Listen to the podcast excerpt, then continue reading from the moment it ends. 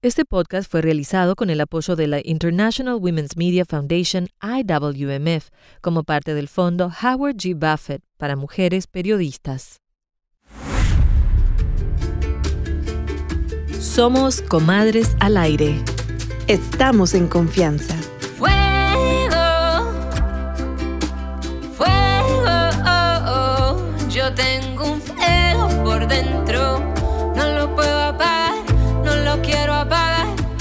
Yo soy Valeria Fernández. Y yo soy Maritza Félix. Adelante, te estábamos esperando. Pásale, pásale a este espacio para comadrear, para hablar de la vida, de nuestros cuerpos, de amores, de sexo, de achaques. Así es, hablamos de salud desde el vientre hasta el subconsciente, sin tabúes. Y algunos días, con un poquitito menos de sueño que otros. Ay, te cuento Marisa que bueno, anoche Sol no se despertó para tomar pecho. Y dormí. Bueno, para las que no saben, Sol es el pequeñito de Valeria. Y sí, esta conversación viene muy al punto porque para la comadreada de hoy vamos a hablar de la lactancia, pero sin todo el glamour, la de verdad, la real. Así es. Vamos a platicar con nuestras comadres sobre esas experiencias hermosas y difíciles, a veces aterrantes, de cuando nos convertimos en mamás. Y también esa experiencia que es muy solitaria durante la pandemia. Entre todo eso, que somos mamás por primera vez, a veces nos toca decidir si vamos a dar pecho, fórmula, una combinación de los dos. Y para ser honesta, Marisa, a veces no nos toca elegir. algo que no nunca estás preparada es para la ola enorme de emoción que te trae dar a luz, ¿verdad?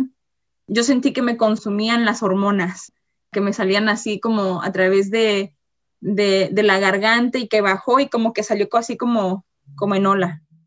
Ella es María Castro y entre sus múltiples ocupaciones es activista y mamá.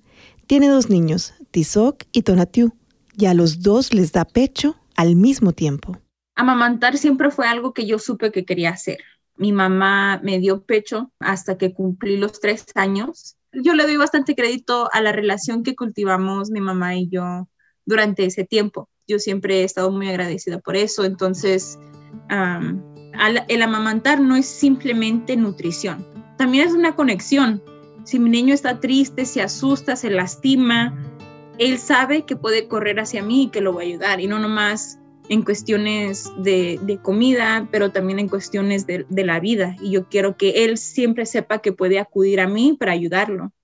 Cuando nació su primer bebé, Tizoc, la conexión fue instantánea, tal como lo planeó desde el momento del parto hasta tenerlo en sus brazos. Me sorprendí de qué tan fácil fue la primera vez. Y sé que no es el caso para muchas mamás. Entonces, cuando muchas personas al principio me preguntaban, oh, batallaste, es esto que... Tizoc supo qué hacer. En cuanto me lo dieron, se prendió a mí y yo no tuve que hacer nada. Él solito supo. Entonces, la, no compré fórmula, no, no, tenía ni, ni botellas de, de, bebé cuando nació Tizoc, porque yo estaba tan determinada, aunque iba a ser difícil, yo me iba a forzar a hacerlo para no tener ninguna otra opción. Tizoc sigue prendido del pecho de su mamá. Ya van tres años. María quedó embarazada por segunda vez y aunque las hormonas por momentos se salían de control, ella seguía firme con su misión de amamantar. Aparte de las críticas y el prejuicio, lo que batallé más fue cómo subía y bajaba mi actitud. Había momentos donde yo quería amamantar a Tizoc todo el día, estando embarazada, ¿verdad? Que, que lo quería tener aquí en mi pecho, quería yo sentir ese apapacho con mi bebé. Y había días que ni me tientes, no te quiero dar pecho y no te quiero ni ver, porque yo aquí sentía las hormonas cuando uno está embarazada, o sea, suben y bajan, ¿verdad? Entonces yo sentía mucha culpabilidad cuando él quería amamantar y yo no quería darle. Entonces en ese momento pues yo le tuve que decir a mi esposo, ¿sabes qué? Hazle una bibi y váyanse al otro cuarto, porque ahorita la verdad yo no puedo, no puedo, no puedo. Además, la han criticado mucho por su decisión de una lactancia libre y prolongada, pero ella lo siente como un acto de amor. Hay momentos donde sí me les quedo viendo, así bien románticos los, los dos, o hasta a veces los tres que les doy pecho a los dos, que también me han dicho de todo por amamantarlos los dos al mismo tiempo, ¿no? Pero creo que eso también ayudó en la aceptación de Tizoca Tonatiu. Se acarician, se están viendo los dos y se agarran la carita. A veces se jalan el pelo, ¿verdad? A veces se quieren sacar los ojos cuando están amamantando los dos, pero luego se abrazan y Tizoc está, primero acuesto a Tizoc y luego le, le pongo encima a Tonatiu y él como que lo está cargando también a la misma vez. Esa es una de las cosas más bonitas que, una de las más bonitas experiencias que he tenido en mi vida tenerlos a los dos al mismo tiempo amamantándolos ha sido una de las mejores experiencias de mi vida. María no es la única mujer que ha decidido amamantar a sus hijos por más de uno, dos o tres años. En el mundo hay mujeres que siguen dándole pecho a sus hijos incluso cuando estos ya cursan el kinder o la primaria. Ah, aquí en los Estados Unidos te dicen que un año y ya, pero al nivel internacional el año hasta llegan hasta los seis años en unos países, hasta los 12 años en otros países. Y creo que el estudio de the World Health Organization, la Organización Mundial, dicen que el promedio de años es de, de parar de amamantar es los seis años a nivel mundial. Entonces, a veces hay que abrir nuestro mundo un poquito más para captar una perspectiva más allá que de lo que estamos expuestos aquí. Tonatiu, el segundo bebé de María, nació en la pandemia y justo un mes después de su llegada, toda la familia se contagió de coronavirus. La madre dice que lograron superar la enfermedad acurrucándose juntos, con el calor humano y con la complicidad del pecho. Eso la hizo reafirmar que, a pesar de todos los desafíos, ella es una supermamá, pero humana y real. Y es que los niños no ocupan una mamá perfecta, ocupan una, una mamá saludable, una mamá feliz, y si eso significa darle pecho, dale gas, ¿verdad?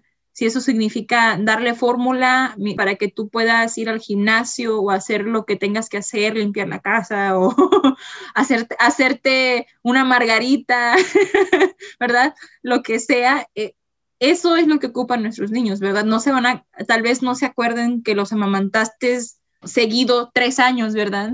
No se van a acordar que, que, que le di fórmula, ¿verdad? No van a decir, no, pues no me gustó la fórmula que me diste, eso, ¿verdad? Pero es, importante que nos mantengamos, nos mantengamos saludables y felices y hagamos las cosas que estén a nuestro alcance.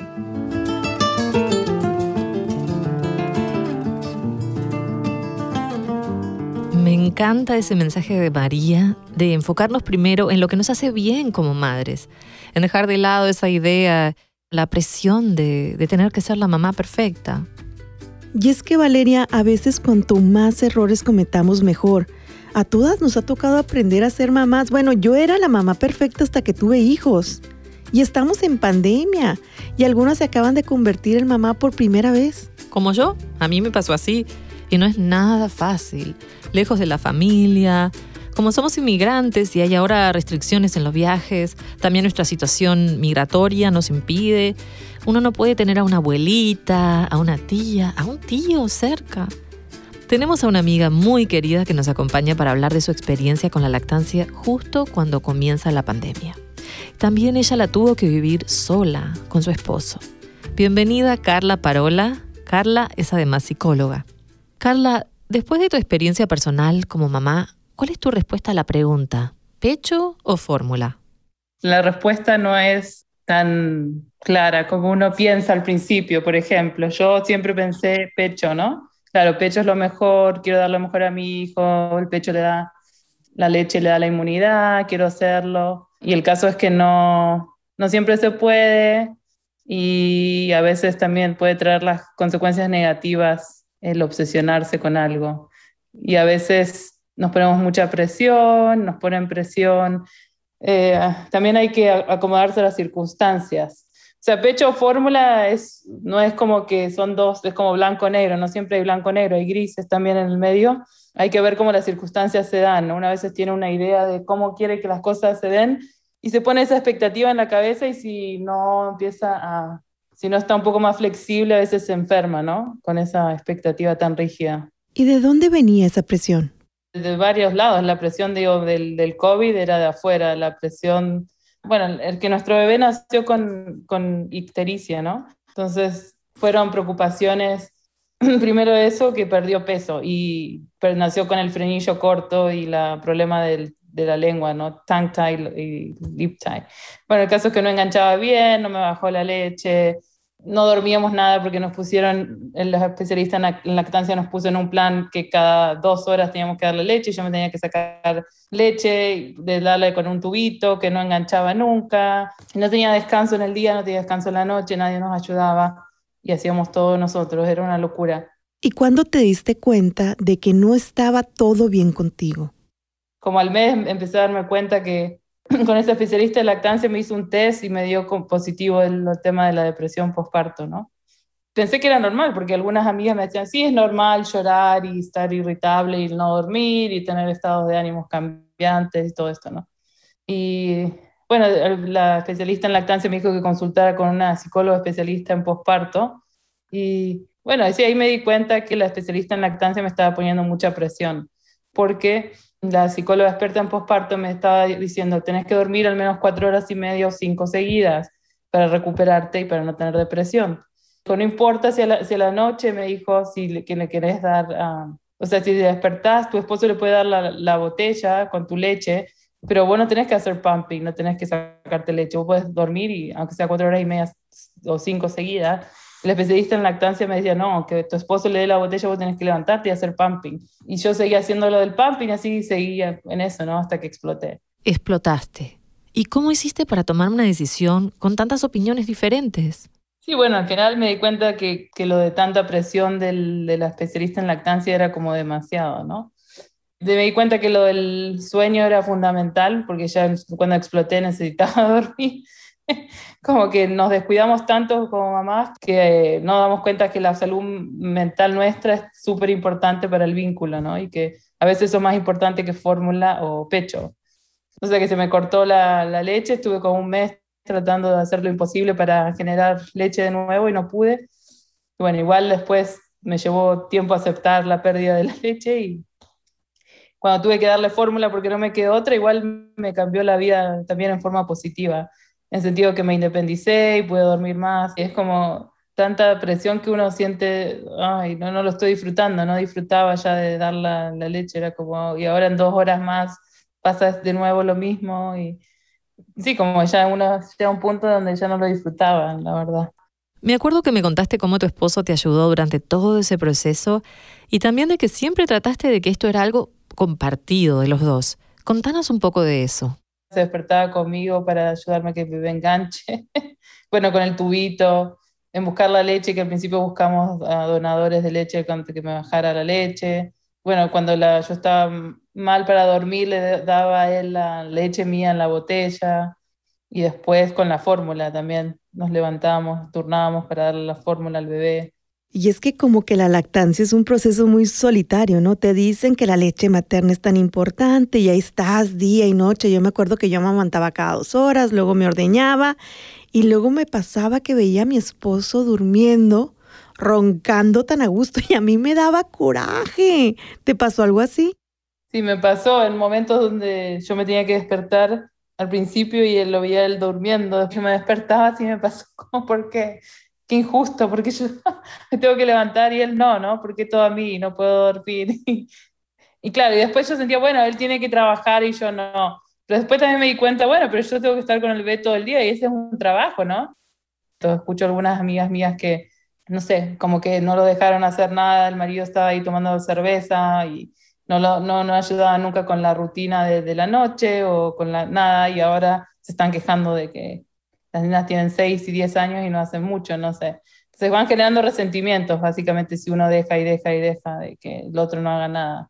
Y ahora que pasaste por toda esa experiencia, ¿cuáles son esos pedacitos de sabiduría de Carla que te quedaste contigo? Bueno, el darse tiempo para disfrutar de pequeñas cosas, 20 minutos por día, en lugar de volver a trabajar, no sé, hacer una meditación, hacer algo con una amiga, no sé pero no pensar, ay, sí, tengo que hacer esto, esto y esto, tratar de darme esos tiempitos para hacer algo que me guste, ¿no? Para no sentir que todo es una obligación más al principio cuando es todo muy pesado con el bebé, ¿no? Darse tiempos para relajarse, para hacer algo que me guste, aunque sea cortito. Muchísimas gracias, Carla. Ya te tenemos más que adoptada como comadre.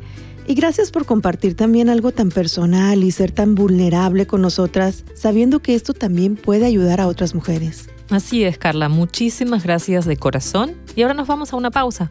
Estás escuchando Comadres al Aire. No te vayas, volvemos en un minutito para hablar con Patti Lomelí, una consultora de lactancia que nos va a aclarar muchísimas dudas.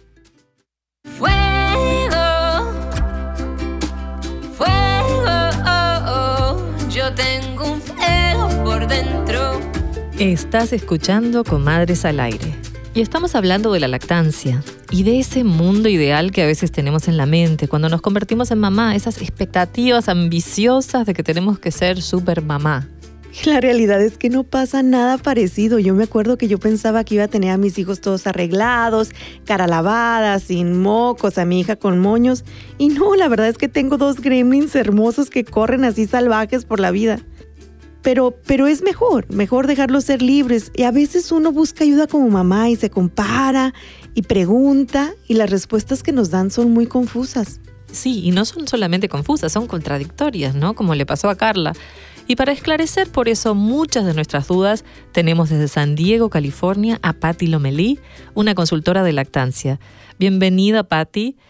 Tú estabas estudiando esto de la lactancia cuando te convertiste en mamá y tuviste muchos obstáculos, sin embargo. Cuéntanos.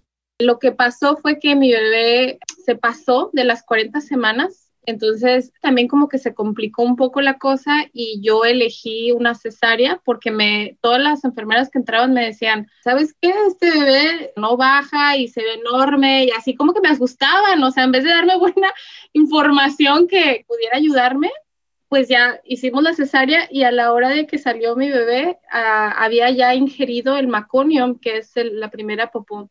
Entonces, a la hora de que la sacaron, ni siquiera la conocí, ni siquiera tuve esa primera hora de oro, este, nada de eso, se la llevaron porque querían checarle en la observación para ver que no tuviera ninguna complicación en los pulmones y, y respiración y todo eso. Entonces yo solamente vi su manita y se fue. ¿Y qué hiciste con el tema de darle pecho? Cuando hay ese tipo de, situaciones eh, que hay separación, pues luego, luego es utilizar un sacaleches, que es la opción B. Y hay hospitales que te los brindan, te dicen la educación y todo, y hay otros que no. Una enfermera, un doctor llegó y me dijo, ay, qué poquito te está saliendo. E, ese comentario fue como a un shock, ¿no? Porque pues aunque yo ya sabía, aún así, pues es una desmotivación horrible cuando estás en ese momento eh, tan vulnerable, ¿no? Entonces me acuerdo que nunca me preguntaron cuándo este, le, dieran fórmula. Entonces a la hora de que yo ya conocí a mi bebé y traté de, de amamantarle y todo, ya tenía dos onzas casi, un montón de fórmula que le estaban ofreciendo.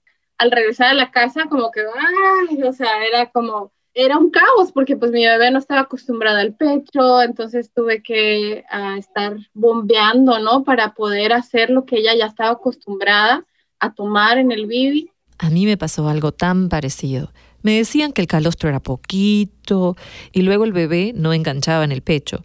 Me obligaron a darle fórmula para sacarlo del hospital. Patti, ¿cómo uno puede prepararse para una situación así? Yo les digo a las mamás que se preparen totalmente en el embarazo con una red de apoyo sólida, ¿no? Tu familia, tus amigas, aquella amiga que tuvo esa experiencia positiva en lactancia que te va a ayudar. Saber que si tu doctora, tu partera, tu dula, tu consultora de lactancia, todos están en la misma página desde antes, ¿no? Pero hay que verificar que el hospital, por ejemplo, sea eh, baby friendly, que en español sería como eh, algo así del ambiente amigable para el bebé, algo así se llama. Entonces, dentro de un hospital que es baby friendly, te van a dar esa primera hora de oro, que no importa este, si tuviste cesárea, no importa si hubieron otras complicaciones, si es posible, esa hora de oro va a hacer que tu bebé empiece, inicie todas esas buenas señales naturales, biológicas para amamantar. Y hablemos del sueño, de dormir. ¿Cómo le hacemos para descansar cuando estamos dando pecho y no dormimos nada?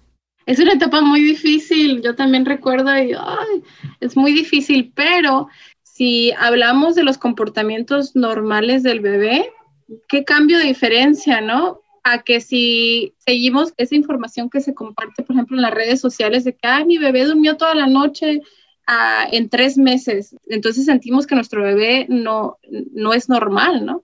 Cuando vemos que otros bebés están durmiendo más o que se escucha mucho que deberían de dormir toda la noche ya en, los próximos días de, nacidos, cuando no, esto es biológicamente su necesidad de, dormir y despertar es por su sobrevivencia, ¿no? Es un mecanismo. Pero eso no es nada fácil. ¿Algún consejo para que no sea tan difícil? El colecho es una buena opción siempre y cuando hay buenas reglas. Por ejemplo, eh, minimizar esos factores de riesgo como si tú o tu pareja fuman, ese es un factor de riesgo. Si toman drogas, alcohol, eh, medicinas muy fuertes, obviamente es un riesgo.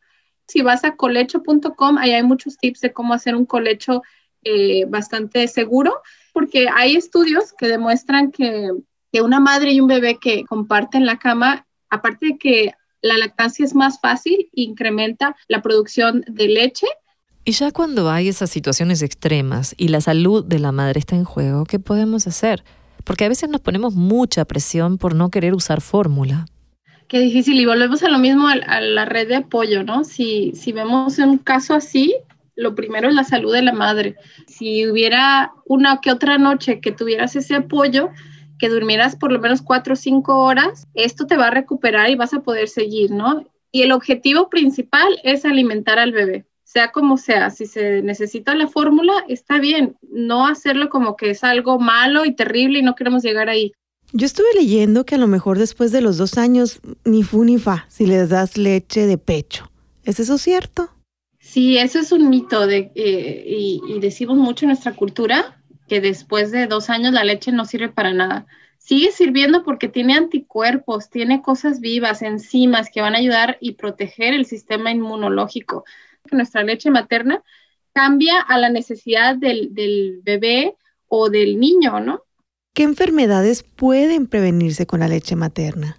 Un montón, y no solamente para el bebé, sino también para la madre. Previene cáncer de pecho, previene otro tipo de cánceres eh, en el bebé y la madre, previene eh, obesidad, proviene diabetes. Ahora con el COVID hemos visto estudios que, hacemos los anticuerpos necesarios para el bebé para combatir el COVID. Si la madre tiene COVID, pasa esos anticuerpos por la leche. Increíble.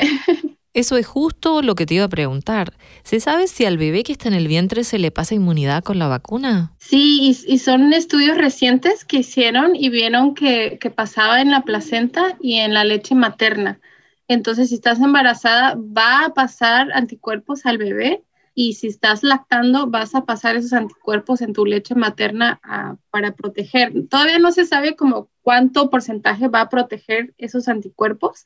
Ahora cambiando abruptamente de tema, como me encanta siempre, ¿no?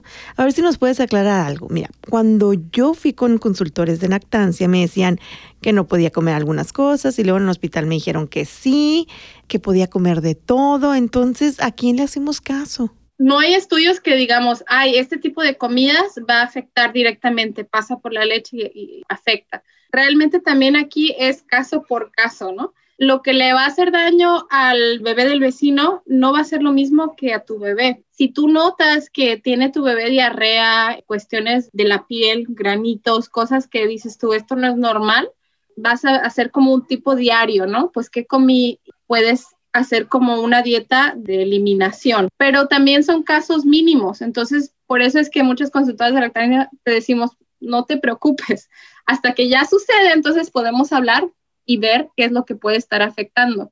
Algo que escuchamos muy común es que los niños nacen con la lengua atada. A mí me pasó con mi hijo y era muy difícil que él pudiera tomar el pecho.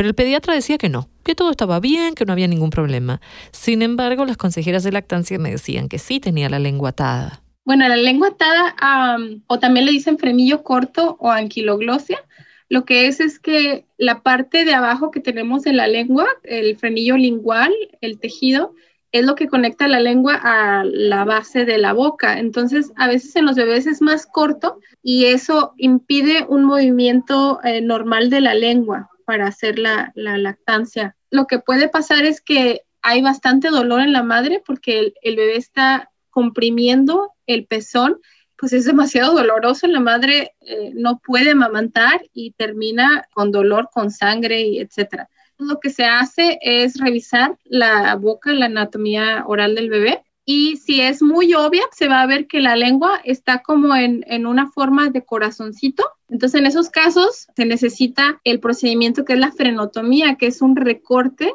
de ese frenillo lingual. Es un procedimiento muy fácil, muy rápido. Hay veces que no causa problemas. Si el bebé está comiendo bien, está subiendo de peso, no hay dolor, no hay por qué tocarlo, no hay que tomar la decisión de, de hacer nada. Pati, ya para finalizar, quería preguntarte que a lo mejor debemos enfatizar que uno ha idealizado, ha romantizado mucho esto de la mamantada y en realidad es un proceso solitario. Eh, es importante reconocer que no podemos todos solas y que debemos de tener ese círculo de apoyo. Tener hijos no está hecho para un solo individuo está hecho para una comunidad. Y con la pandemia se nos ha hecho un poco difícil estar cerca de esa comunidad. Por eso creamos este espacio en Comadres. Mil gracias, Pati Lomelí, por compartirte y esperamos tenerte en vivo en Facebook para platicar más. Estás escuchando Comadres al Aire. Y no seríamos comadres sin ti. Por eso te invitamos a que nos busques en Instagram y Facebook con nuestro nombre Comadres al Aire. Y como ya saben cómo somos de vagas, pues nos fuimos a las redes sociales y algunas mamás nos compartieron sobre sus inesperadas experiencias dando pecho. Hola, mi nombre es Alejandra, soy mamá de dos niños. Omar tiene tres años y medio y Celeste tiene justo dos años. Para mí dar pecho, a ambos ha sido, es como de las cosas máximas de ser maravillosas como mamá. Pues tener la tranquilidad de que ellos están adquiriendo todos los nutrientes que necesitan sus cuerpecitos para desarrollarse, eso da como mucha calma. Y por otro lado, pues los momentos de de dar pecho, de fuerza sí o sí, que te sientes, no lo puedes dar andando, ¿no? O sea, que te sientes que te invita a que estés en sintonía con el tiempo de tu bebé o de tu hijo pequeño. Mi nombre es Frida y soy mamá de Josefina, quien acaba de cumplir dos años. Tengo dos años dándole pecho. Eso pues nos ha permitido tener esta conexión. Pues ahora no sé cómo dejar el pecho, porque ahí es ahí cuando tienes que pues fortalecerte y tomar las herramientas que tienes dispuestos, pues aparte de esa conexión. Ya es hora de despedirnos, ¿vale? Nos vamos, pero no por mucho, porque nos vamos a encontrar en Facebook como siempre para seguir comadreando. Y les mandamos un apapacho. Así es, con todo el alma, te agradecemos por tu tiempo. Y no olvides que puedes escuchar este podcast visitando nuestro canal de YouTube o en Spotify y iTunes. Estamos como Comadres al Aire.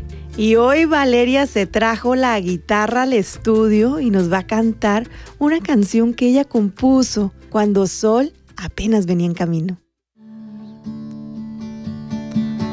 Solamente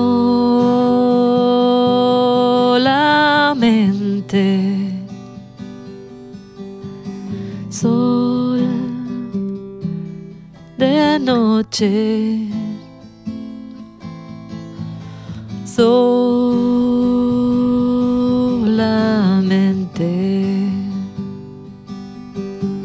sol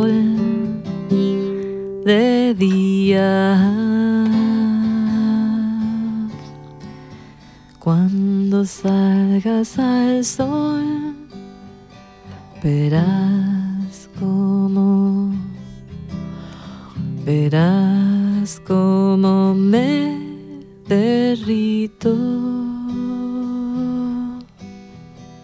Comadres al Aire es una producción de Ave Phoenix Productions. Se transmite por radio bilingüe. Nuestras productoras ejecutivas son Maritza Félix y Valeria Fernández. Ingeniero de sonido Francisco Flores. Productora Virginia Lora. Música La Muna. Consultor Rubén Tapia. Gracias a Regina Rebatzova de Open Conversation. Gracias a ti por escucharnos.